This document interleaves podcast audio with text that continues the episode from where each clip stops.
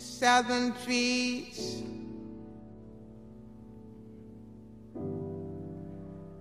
Barren, strange fruit. Blood on the leaves.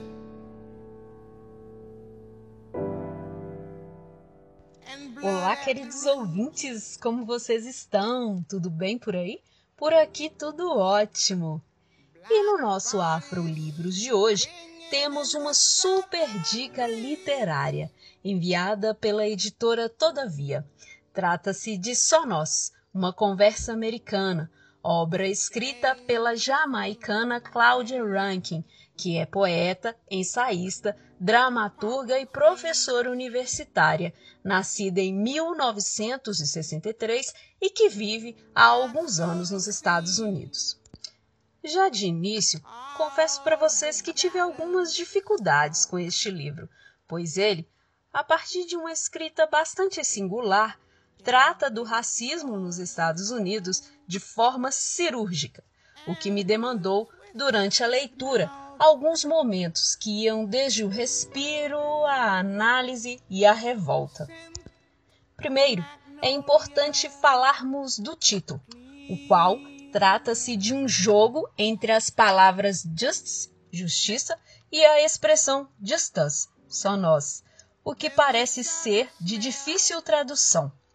Outro fato é que a expressão ganhou destaque após uma das apresentações do comediante negro Richard Pryor, falecido em 2005, que disse a seguinte frase: Você vai até lá procurando justiça e o que você encontra?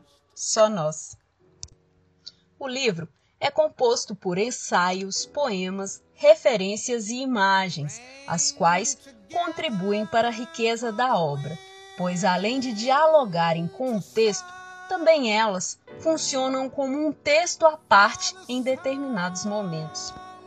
Só nós, uma conversa americana, toca em um assunto urgente, o racismo nos Estados Unidos, mas que poderia ser também em qualquer outro país, como no Brasil, por exemplo. Retoma o assassinato de George Floyd, ocorrido em 25 de maio do ano passado, um crime racial que provocou grande comoção e gerou uma forte onda de protestos, tanto nos Estados Unidos quanto em outras partes do mundo. Além deste ocorrido, Claudia Rankin ainda trata de outros crimes de racismo, que envolvem também o abuso de autoridade por parte das forças de ordem americanas. Ampliando um pouco mais a abordagem, a autora traz o privilégio branco, tema que parece espinhoso em algum momento da obra. E por que disso?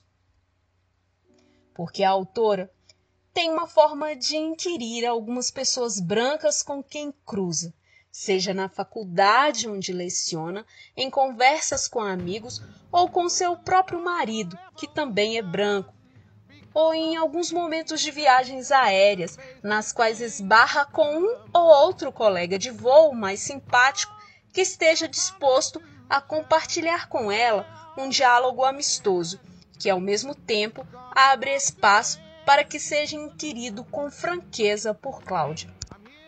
Nesses momentos, podemos notar toda a angústia da autora, que também já escreveu outros tantos textos e poemas em que critica o racismo no país onde vive.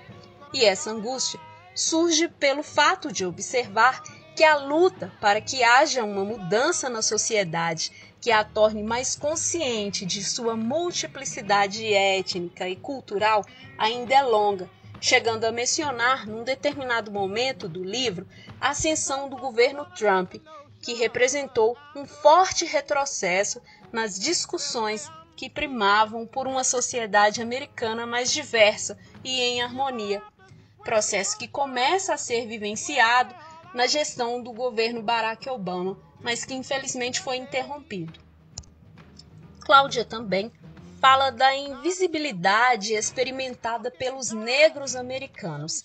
Cita algumas situações bastante desagradáveis vivenciadas por ela, tais como estar com seu marido e ir em algum restaurante ou casa de shows, ele entra e ela é barrada na, na entrada, mesmo estando com ele.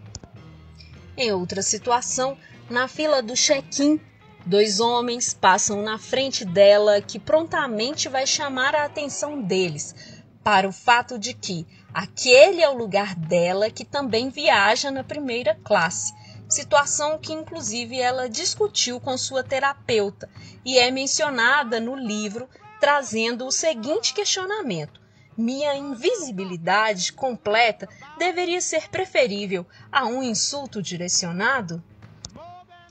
Cláudia também fala de programas de diversidade que são implantados em determinadas empresas, mas que não representam ações promissoras pela forma como são organizados a partir de olhares da branquitude que não compreende o que é de fato a diversidade étnica de seu país. Assim, o tempo inteiro, a autora trata de escancarar o privilégio branco com seus interlocutores, incentivando reflexões que os colocam num lugar desconfortável, mesmo que estes pareçam ser pessoas mais conscientes sobre o assunto, mas que às vezes tentam sair pela tangente, têm dúvidas sobre situações agressivas divulgadas na mídia, por exemplo, cujo alvo é a população negra ou que já tenham constrangido a própria autora. Então é isso, pessoal. Essa é a dica de hoje do nosso Afrolivros. Leiam Só Nós, uma conversa americana de Claudia Rankin, lançado este ano no Brasil pela Todavia. Aproveito para agradecer à editora pelo apoio na produção deste programa. E a vocês ouvintes, gratidão pela escuta, se cuidem e não deixem de nos acompanhar também no Spotify da Web Rádio Griot. Caminhos abertos e até a próxima semana.